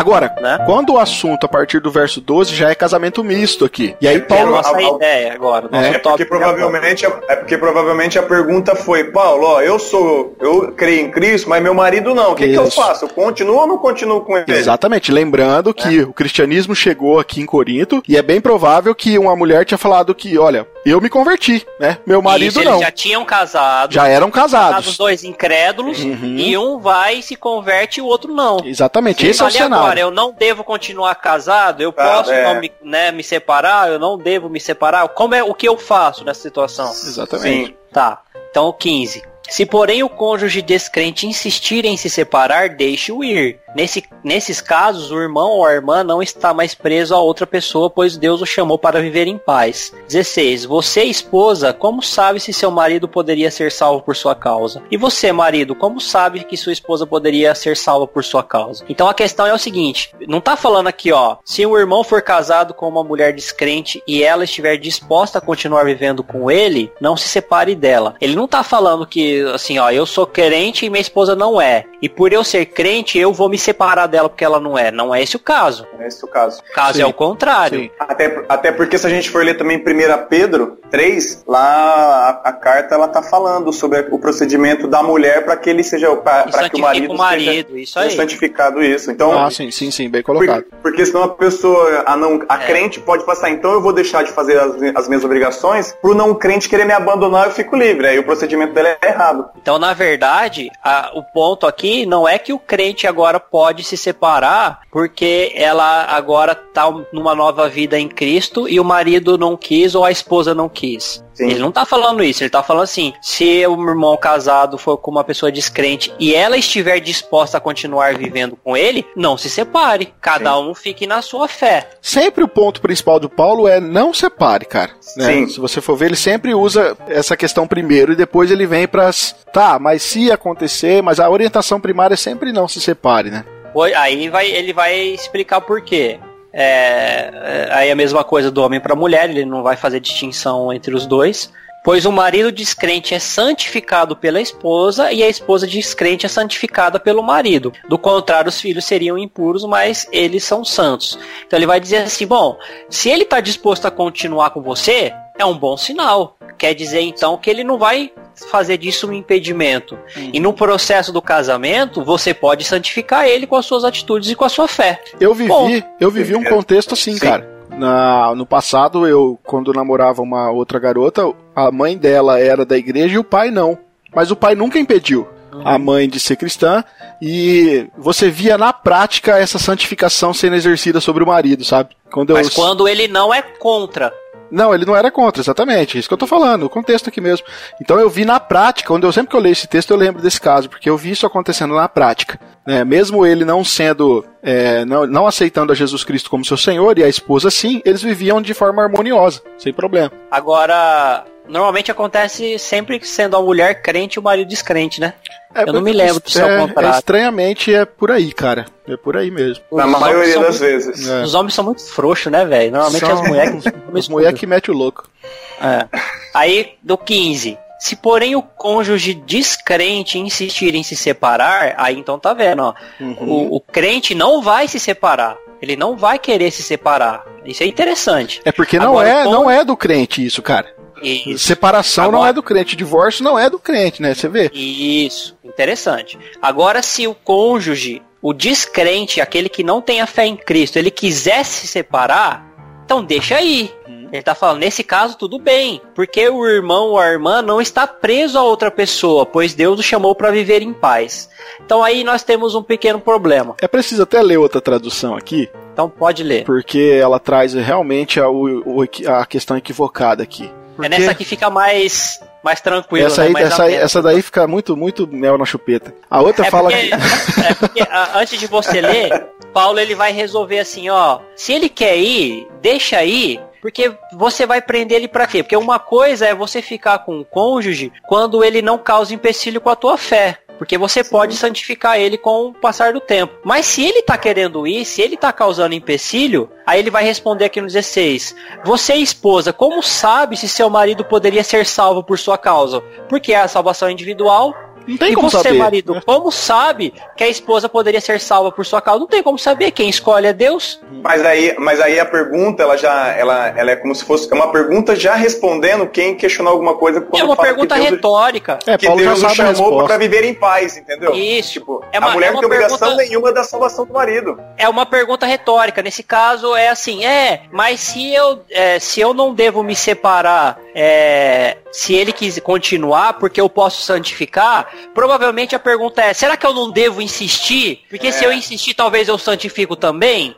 Aí fala a assim, mulher fica presa num relacionamento. Isso. De repente, de repente serve até num, num, contexto atual, aquilo que a gente falou sobre, às vezes, mulher que vive num contexto em a que... A mulher tá apanhando do marido lá, Isso, tá sendo é. maltratada, e aí ela é crente, ela não pode se separar, e o cara já abandonou ela no coração há muito tempo. Com certeza. E ela só tá lá lavando as cuecas dele, fazendo a marmita dele. Ah, pelo amor de Deus. Então, é nesse contexto que eu falo que aí foi aonde, vendo uma pregação do, do Augustus Nicodemos, que foi onde ele falou da questão da misericórdia. Aí acho que foi o ponto central que meu pensamento deu uma, uma mudada. Eu era mais então, duro quem, em relação ao casamento. Que ter, quem tem que ter misericórdia somos nós para com essa mulher, né? Sim, não, porque então, o marido falando, abandonou ela faz tempo. É, porque eu falei, poxa, como é que eu vou exigir de uma mulher, por exemplo, é, mesmo que ela não se case mais, mas ela teve um relacionamento abusivo, como é que eu posso ser dura a esse ponto? Quero misericórdia para mim, mas pro meu irmão não. Aí foi onde eu comecei a olhar um pouco diferente para esses textos. Vê aí, Rafa, a tradução que você quer aí, que é mais quando eu disse que a outra tradução ela gera questionamento, porque no verso 15 aqui na Almeida vai dizer assim, ó, mas se o crente não quiser separar-se, per perdão, mas se o não crente quiser separar-se, que se separe. Em tais casos, não fica sujeito à servidão, nem o irmão e nem a irmã. E aí, meu irmão, tem gente que vai querer rebolar exegeticamente em cima de sujeito à servidão aqui. E, cara, o texto não vai, não tem, tem de onde você tirar outra coisa aqui, cara. A não ser essa questão de realmente você estar livre agora agora. É, entendeu? porque você não tá preso a quê? Tá preso você não tá preso mais a lavar a cueca do marido? Ah, você vai falar assim, não, é, eu não tô mais casado com ele, ele me abandonou, mas vem cá, a sua roupa suja você traz aqui porque eu vou lavar para você, porque eu sou sua mulher ainda. Que absurdo que é esse, né? Essa é a questão, se não, cara. Tá, se não tá preso mais à servidão, não tá preso mais à servidão ao contrato do casamento. Sim, essa... Se você tá livre ao contrato do casamento, tá livre para quê? Para viver sua vida livre. Até... E a liberdade é o quê? Você não tá mais preso. Ele até fala, ó, Deus chamou vocês para viverem em paz justamente porque ia ser um inferno a sua vida, irmão. Lógico. Entendeu? Isso não tem condição. Então não dá para ficar inventando moda nesse texto aqui, cara. Eu acho que é muito difícil você arrumar outra desculpa no texto para não ser justamente a ideia de que Paulo tá falando, irmão, você tá livre e acabou, entendeu? E tá tudo certo, porque você não tá sujeito mais ao, ao irmão e nem irmão irmã, né? É, é um assunto complexo, né não? não e, e, e, que a, e que a mulher também, a partir desse momento, ou o marido, né, agora divorciado, que o descrente abandonou, que agora obedeça também o que Paulo fala, que se for casar novamente, case-se no Senhor, né? Procure alguém agora que condiz com o pensamento dela, com a crença dela. Exatamente. Justamente. Não, porque senão a gente corre o risco, aí ela casa de novo com o descrente, aí o cara abandona e fala, ah, eu fui abandonada. Aí tá indo no quinto casamento falando que foi abandonada por quatro maridos. Exatamente. É e bagunça. vocês já citaram aqui, mas eu acho que é importante falarmos mais um pouquinho sobre isso, porque essa questão ah, eu aqui. Queria, eu queria. A gente não saiu ainda, né? Porque eu queria ler o que a confissão fala sobre esse item aqui. Não, então pode ler, é melhor, porque vai que eu saio. É, então.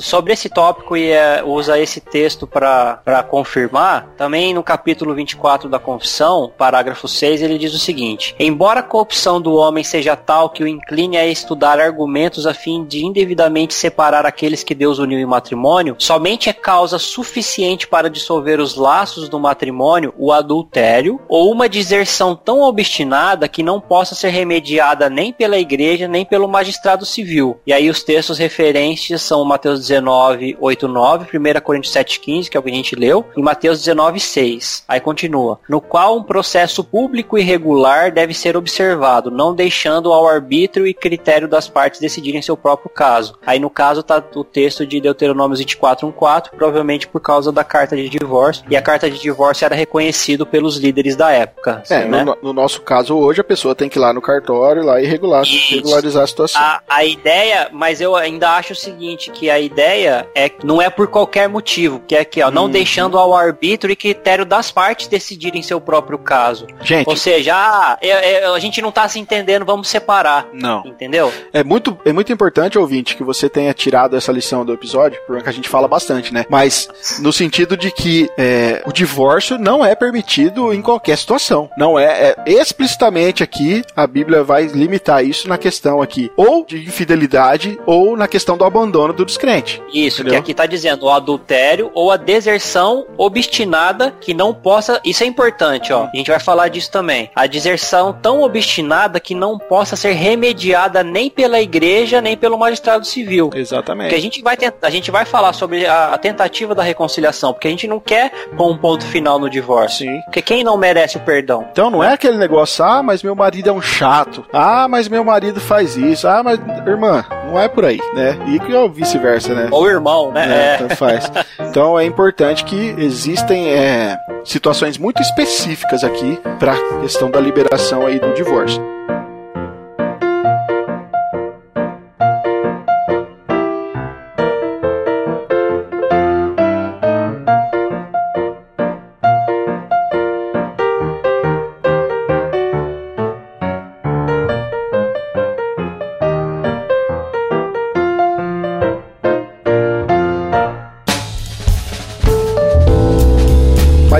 Vejam só, vou, vou propor um cenário aqui, veja como é difícil. Por isso que eu falei que às vezes nós temos aqui a questão teórica em si, biblicamente, confissão de fé e tudo mais, mas na prática a questão pode se tornar tão subjetiva, cara, que fica muito difícil, por exemplo, num aconselhamento ou um conselho tratar a situação, porque veja só, vamos supor que existe um relacionamento entre duas pessoas e uma dessas pessoas está infeliz com o casamento, só que ela é crente e ela conhece a situação com relação ao divórcio essa pessoa começa a faltar com as suas responsabilidades matrimoniais, né? seja a questão sexual, seja a questão de atenção, ela começa de certa é um forma. crente e um descrente? Não, são dois crentes. São dois tá? crentes. Ela começa a faltar com a situação dentro de casa que é a obrigação do marido e da mulher, justamente porque ela não se sente mais confortável com o relacionamento e ela sabe também que não pode se divorciar, mas ela começa a criar situações para outra parte às vezes, tomar uma atitude errada. Vamos supor que Sim. um homem deixe de, de. Não, mas é falha de caráter, né, Rafa? Não, mas, André, é uma situação. É uma situação. É, não, eu, eu, eu, eu, sei. Eu, só sei, quero dizer o seguinte: eu quero dizer que nesse caso foi tudo uma. Or, foi orquestrado para que a outra parte, por exemplo, cometesse um adultério. Porque talvez. Sim, a, aí, bem, aí concordo, como, como mas que. É uma, você concorda que é um desvio de caráter? Não, sem dúvida. O que eu quero. O meu ponto aqui não é a, a, é a, é a origem da coisa, do defeito. É um erro, é a falta de caráter, mas o meu ponto é: veja como é difícil, na hora de tratar desse assunto, entender que aquela pessoa que cometeu o adultério, na verdade, ela teve toda uma outra coisa por trás que a parte aparentemente inocente não era tão inocente assim, entendeu? É, nunca é talvez culpa só de uma pessoa, né? Quando se trata do casamento, a, a, já que eles se tornam um só, de alguma maneira, uhum. uma parte também pode ser culpada, né? É muito talvez. difícil, cara, na hora de você tratar, como, vamos supor aqui, na, no caso do, de pastor que vai tratar essa questão na, eclesia, na eclesiástica mesmo, é muito difícil, cara. É um assunto muito complexo, muito difícil. Tem que, olha, não deve ser o nada que, fácil. O que a gente tem que levar em consideração é a mesma coisa, eu acredito, com quando se trata de crianças, né? Porque a gente tem muito problema com adolescentes jovens. Ah, eu não sei mais como cuidar do meu filho, porque meu filho não me obedece e tal. O problema estava em como cuidou na infância. Uhum. Na fase da, de crescimento de criança. E eu acredito que talvez o problema todo seja na fase de namoro, noivado e início de casamento. É muito importante que você que está ouvindo a gente, que está se preparando para casar, conheça bem com quem você vai casar. Que você converse muito com quem você vai casar. Que você veja o que a pessoa deseja, o que você deseja, se as coisas batem, se vocês buscam as mesmas coisas. Não tem que ser tudo igual, obviamente, que vocês vão se completar, né? Mas que vocês desejam as mesmas coisas ou coisas parecidas, porque um casamento, a ideia do casamento, do casamento cristão é para a vida toda. Esse é o nosso ponto. Não é algo que assim, ah, eu não quero, como o mundo trata hoje, eu não quero mais ficar casado e então eu vou me separar. A gente está tratando aqui que existem duas possibilidades para um divórcio e são duas possibilidades assim bem difíceis, duas possibilidades que não é não acontecem com frequência e são duas possibilidades que uma é dentro de, de, de um casamento cristão e uma é dentro de um casamento onde um é cristão e o outro não. E tá falando de uma possibilidade de um ser inocente e de o outro só quando descrente não quer. Ou seja, é, é, é, é quase que é, 90% de chance de você não poder se divorciar, ou mais. Sim. Então o casamento foi feito, como Jesus disse, em seu princípio original, na sua, no seu, é, na sua prioridade, no, no, no seu desenvolvimento, para que fosse feito para ficar até o fim, até que a morte o separe. O que Deus uniu, não separe o homem. Essa é a ideia. Então quando você for pensar em se casar, para que você que não casou ainda, pense muito bem, porque é uma coisa muito séria. Que Ô, antes só do que mal acompanhado. Não, André, até para corroborar com isso, se a gente pegar pegar Mateus 19, que é Cristo falando sobre a condição, como que pode haver a separação ou não, o divórcio ou não, os próprios discípulos depois é, respondem, né? Falam, ó, falar que no, vers no, no versículo 10 eles falam, se essa é a condição do homem em relação à sua mulher, é melhor não casar. É.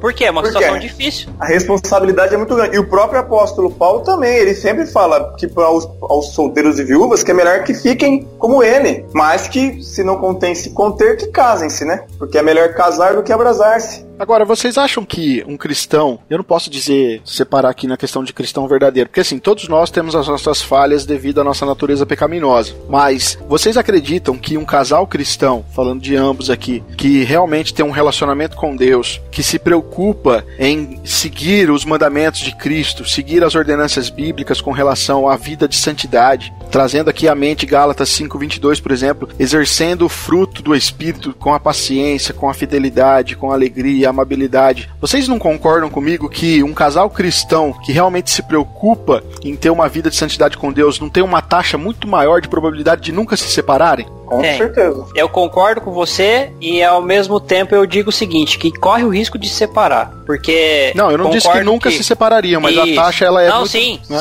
Sem dúvida. Quando eu falo isso com, com a minha esposa, quando o casamento é fundamentado em Deus e quando o, o casal ele tem um relacionamento de amor mútuo e um relacionamento de conversa e de amizade, a tendência é de que o relacionamento dure, dure e dure por muito tempo tá? E... E, e... levando em consideração que o amor não é sentimento, tá? O amor não é emoção, o amor é, é atitude, o amor é se doar. Vai lá para 1 Coríntios 13, se for o caso. Isso é, é amor. Você escolhe o que quando amar, você 15, vai amar. É, amar é um mandamento. Você vai amar a Deus sobre todas as coisas, com toda a sua força, com todo o seu entendimento, e você vai amar o próximo como a ti mesmo. Ele não tá falando assim, se você desejar amar, se você sentir no seu coração. Ele tá falando que é para você amar. Mas então, o grande assim, pro... Não, André, é só complementando que eu também ia falar da questão do amor é uma escolha, é que o grande problema é que o, o mundo contemporâneo hoje, ele desassociou a questão da palavra amor como escolha como se fosse um sentimento, ou seja, então, hoje eu sinto que eu amo, então eu estou feliz, amanhã eu já não amo mais, eu estou infeliz, perdeu-se o contexto da, da, do que é de fato a palavra amor. Mas o cristão não tem esse direito.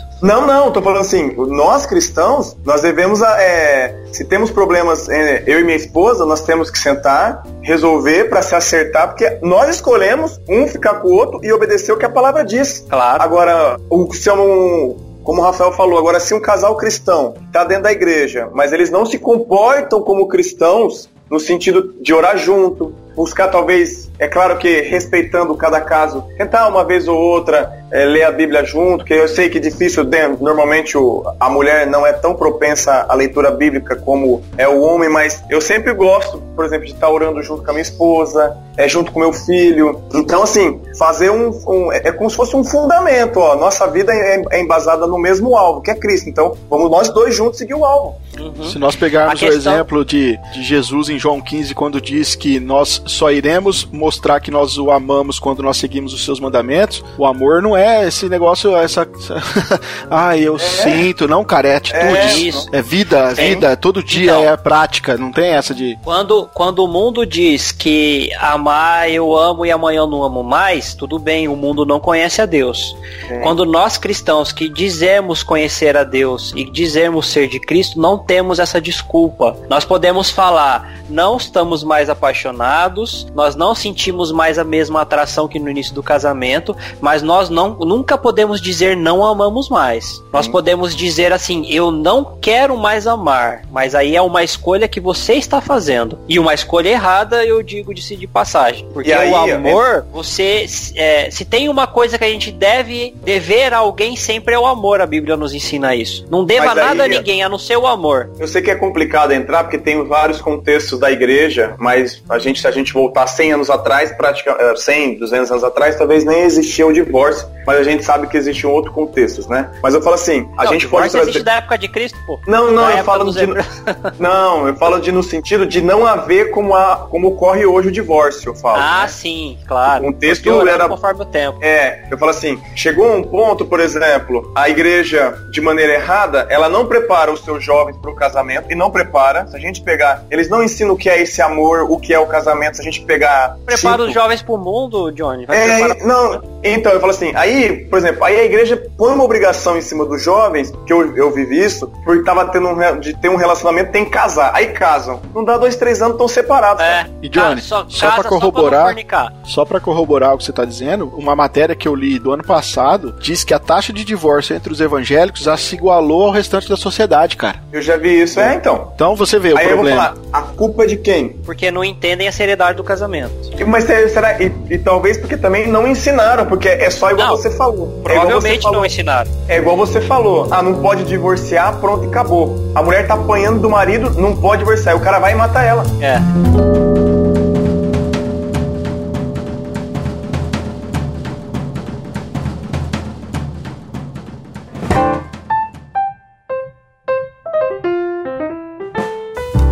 A, grande questão, a, a, grande questão é o seguinte: o casamento é algo sério, é algo instituído por Deus antes da queda. A gente viu como o próprio Jesus menciona como princípio na hora que ele vai responder aos fariseus. A gente tem que entender, é, primeiro de tudo, que o divórcio é só a, algo por causa da nossa, por causa do pecado da nossa dureza, que são raras as ocasiões do divórcio, raríssimas as ocasiões do divórcio, mas que a priori, a primeiro momento, a questão é se manter junto se Sim. manter unido. Por isso a importância de que você saiba com quem você está casando. A importância é que você tenha convicção de que você vai olhar para essa pessoa e vai querer ficar casado com ela o resto da vida. Você vai se esforçar para isso, pelo menos diariamente. Sim. Porque o casamento é pro, é pro resto da vida resto da vida. Essa é a ideia. Se você é cristão, meu amigo, casamento é pro resto da vida. Porque se Jesus, Jesus não tá falando assim, ah, eu não. Cara, é, pelo amor de Deus, gente, alguém lê Oséias, você tem dúvida do que é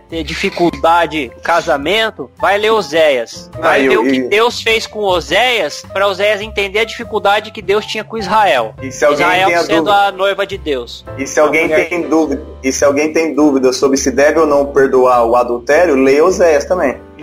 É, pois é. Agora, voltando a, a, ao teu comentário, Rafa.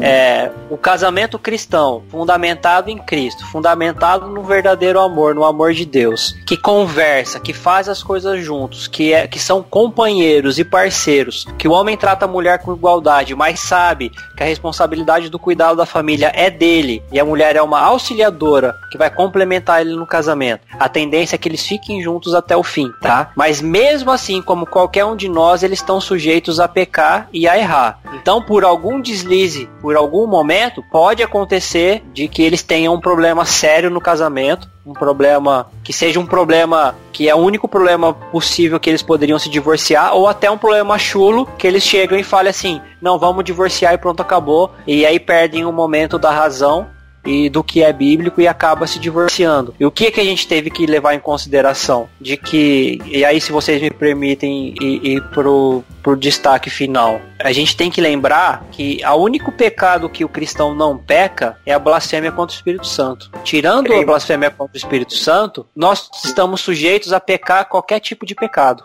Sim. E qualquer tipo de pecado que não seja blasfêmia contra o Espírito Santo, Jesus perdoou na cruz. E uma vez que Jesus perdoou os nossos pecados na cruz, quem somos nós para não perdoar os pecados dos nossos irmãos? Então a gente tem que ter isso em consciência. A ideia é que, ah, então acabou para mim, eu não sabia disso, eu me separei do meu marido, eu tinha um pensamento errado em relação à questão do divórcio, ou eu aprendi o que era certo, mas mesmo assim eu não quis levar em consideração porque eu não aguentava muito o meu marido. Agora minha vida é desgraçada e é em pecado pro resto da, da minha vida? Não. Basta você entender o que que você fez, basta você se confessar para Deus, pedir perdão pelo pecado que você cometeu e a partir daí você segue com a sua vida. É por, a- por isso que o conselho de Paulo é: você que casou e por acaso se separou, não case de novo para você ter a oportunidade de se voltar com teu marido. Mas já que você se casou com outro, você não vai poder voltar pro seu marido. Você já não vai abandonar o novo casamento. Então você segue daí como uma nova vida, perdoado pelo pecado que você cometeu e confessou, porque Jesus perdoou esse pecado também. Essa questão que você colocou é importante, porque se você fizer qualquer pesquisa no Google sobre divórcio, você vai achar questões relacionadas assim: se divorciou, tem salvação ou não é mais salvo, sabe? Misturar os É conceitos, ridículo. misturando os conceitos, porque não há nenhum pecado na qual o sangue de Jesus Cristo não tenha co- coberto, tá? Uhum. A não ser que a questão que já tratamos aqui no episódio da blasfêmia contra o Espírito Santo, o episódio que eu não sei o número agora. Deixa eu ver aqui. Vê aí. Mas a questão, Rafa, infelizmente, é o analfabetismo bíblico. Que, que as pessoas Uhum. querem atribuir sempre a questão das obras feitas Exatamente. pelo homem para a salvação. Exatamente. E é um equívoco. Episódio 24. Episódio 24, ouvinte. Então você pode ouvir lá a questão da blasfêmia contra o Espírito Santo. Do contrário, crente, o sangue de Jesus Cristo já foi suficiente para todo tipo de pecado, inclusive o divórcio. Agora, lembrando, também a gente não vai, ah, já que Jesus perdoou todos os pecados, então tudo bem, eu vou me divorciar com facilidade. Não é o Claro ponto. que não. Não, isso Uma aí também já você- é, é, uma- é um pensamento infantil seu se você Isso, pensou isso, é. ouvinte, tá? Isso. Isso aí não tem uma nada. vez, uma vez que a gente entende que é algo que Deus abomina, e qual que é o texto aqui, ó? Tem um texto bíblico que o Rafael separou, ó, Malaquias Malaquias. 2:16. Diz assim: "Porque o Senhor, o Deus de Israel, diz que odeia o divórcio. Deus odeia, odeia o divórcio. Ele permite pela dureza do coração, mas ele odeia. Você entende o que é Deus odiar algo? Então, Deus odeia, tá? Então não caia na besteira de que agora, então, já que tá perdoado, eu vou me divorciar, então. Não faça isso. Essa aí tá? é, é a Porque discuss- uma vez, Essa aí é a discussão idiota de lei e graça quando mal entendida, né? uma vez que você entende o que é correto, o que é, é, bíblico, o que você tem que fazer como vontade do Senhor, você siga até o fim. Uma coisa é você deslizar no pecado, uma coisa é você se equivocar e cair em pecado. Outra coisa é você fazer e orquestrar e planejar o pecado e querer fazer de Deus um tolo. Você não vai fazer. André, Tá. e diante de tudo, e de tudo aquilo, diante de tudo isso que a gente está expondo, as pessoas têm que entender que é, o divórcio ele só pode ocorrer quando não, não há mais nada para ser feito, já é irremediável. E isso Aí pensa-se no, aí pensa-se no divórcio, mas até chegar ao divórcio, divórcio na- nas duas ocasiões. não, citando o, o que é, na- no que a Bíblia permite, eu tô falando, Isso. né? Ó, No- excelente É destaque. nesse contexto, por exemplo, houve uma traição, eu vou me separar? Não, calma aí, Tenta sentam, se reconciliar conversam, primeiro. isso, onde, onde houve erro e tal, ah não, eu, eu não vou separar, também não vou, vida que segue, perdoa, pe- pecados perdoados, se assim for pedido pra Deus, acabou, e vida que segue, e não pode ficar lembrando mais disso. Ou no Porque- caso da, da crente que é casada com um descrente, se o cara não é, mas ela é, mas o cara respeita a fé, que ela continue indo, orando pra Deus converter o cara. Que não seja um motivo pra que já que não é mais eu vou abandonar ele pra arranjar um marido cristão. Também não, isso, né? Isso, né? Porque ela tem que fazer o pro- procedimento dela. Porque nada é, de,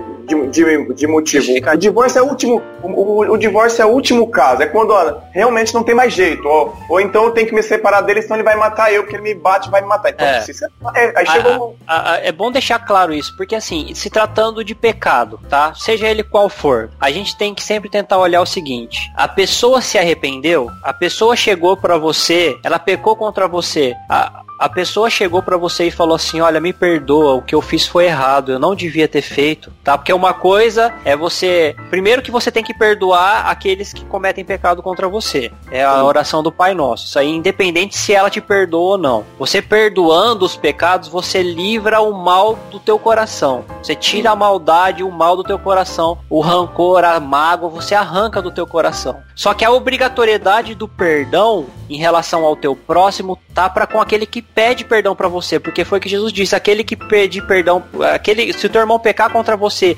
e tantas vezes vier te pedir perdão por dia, você perdoa ele. Então se a pessoa chegar para você e falar assim: "Não, eu errei, eu, eu não devia ter feito isso, eu vacilei e tal", e você conseguir perdoar, é importante isso que o Johnny falou, porque tem a ver com você não ficar cobrando mais ele daquele pecado, porque você tem que lembrar o seguinte: Deus é um Deus de reconciliação. Quantas vezes por dia, por semana, por mês, por hora talvez, em pensamento, em atitude, nós não pecamos contra Deus e Deus está sempre disposto à reconciliação. Imagine se Deus não tivesse. Se Deus falasse, eu quero o divórcio. Imagine se Deus chegasse e falasse isso aqui pra gente, ó. Jeremias 3:8. Quando, por causa de tudo isso, por ter ela cometido adultério, eu despedi a rebelde Israel e lhe dei carta de divórcio. Imagina se a gente comete adultério contra Deus, adora um ídolo ou adora alguém mais. Coloca qualquer. Porque a idolatria é colocar qualquer coisa no lugar de Deus, é adorar qualquer coisa que, que tome o lugar de Deus nas nossas vidas. E a gente faz isso. Às vezes sem perceber. E é, se todas as vezes que a gente fizer isso, Deus chegar e falar isso pra gente, não, porque você cometeu adultério, eu não quero mais saber não. Você foi rebelde e eu vou te dar carta de divórcio. Já pensou se Deus fizesse isso? Não haveria mais, não haveria salvos, né? Não, não haveria reconciliação, não haveria salvação pro perdido,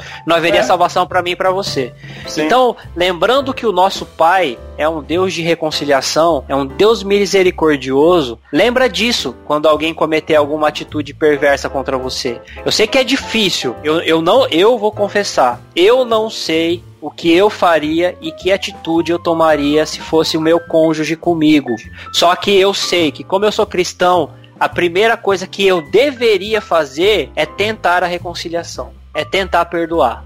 Se aquela pessoa quisesse, porque tem a questão da pessoa não querer, né? Porque se Sim. a pessoa não quiser, aí não, não, não tem o que fazer. Aí não é dar é, soco em, em, em, ponta de faca. Mas se aquela pessoa quer, se aquela pessoa se arrepende e ela confessa para você e ela pede perdão para você, o mínimo que a gente pode fazer como cristão é tentar perdoar. É o mínimo. Não tô falando que a gente consegue. Eu não tô falando que eu conseguiria, tá, gente? Pelo amor de Deus, não vou ser hipócrita aqui. Mas como cristão, a primeira coisa que eu me aconselharia era tentar perdoar. Era tentar me reconciliar. Porque é isso que meu pai faz comigo todos os dias. É isso que Jesus faz comigo toda vez que eu peco. Então esse era o meu, seria o meu conselho.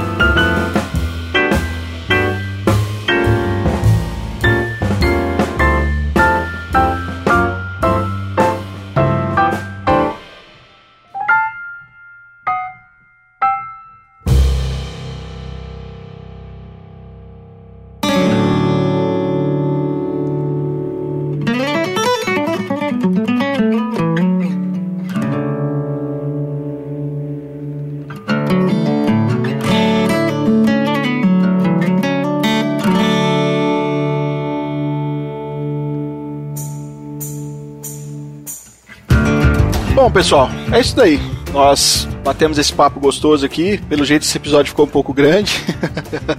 Normal, né? Um assunto muito complexo. Isso porque era pouca coisa para discutir, né? É, você vê, né? é. né? A nossa pauta aqui tinha três linhas só, vocês imaginam o que, que virou. Pô, e não, te, e, não, e não teve briga, hein? O Espírito Santo Rapaz, acalmou os corações. Você viu, cara? Você viu? pra quem não sabe, em off aqui a gente tava quase se degladiando. Pois é. Acho que eh, já fomos direcionados a brigar em off para não sair na gravação. É. Mas Deus é bom.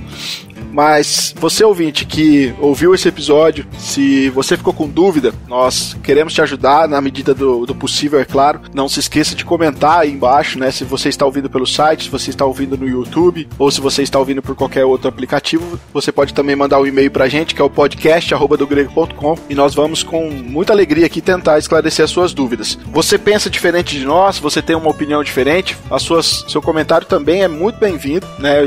Nós podemos sim estender aí esse diálogo nos comentários, fique à vontade. Nós, como já pontuamos aqui no começo, nós não estamos aqui batendo martelo, fechando as pontas, nada disso. Na, na humildade aqui, eu tenho certeza do coração de todos nós aqui da mesa, a gente só está tratando conforme a gente é, tem interpretado é, essa parte da Bíblia com relação a esse assunto que tratamos hoje, mas é, Deus é tão grande, é, gracioso conosco que nós temos grandes mestres, grandes homens aí que têm estudado a Bíblia afinco e pode ser que, que conforme nós nos aprofundemos no estudo, nossa opinião vai amadurecendo, pode ser que ela até seja mudada, mas nós queremos sempre propor essa questão de dessa pluralidade de ideias é sempre bem-vinda e que você possa ficar à vontade aí nos comentários para estar tá conversando com a gente. Beleza, pessoal? Eu, nós vamos ficando por aqui então. Eu sou o Rafael Pavanello e eu louvo a Deus pela graça e misericórdia que ele tem exercido em nós, porque olha, como o texto diz ali, né, nós somos duros de coração, nós somos nós somos nossa, não sei. Termina, vai. Próximo. Eu me chamo Claudione Colevati e gostaria de deixar Efésios 5, 31.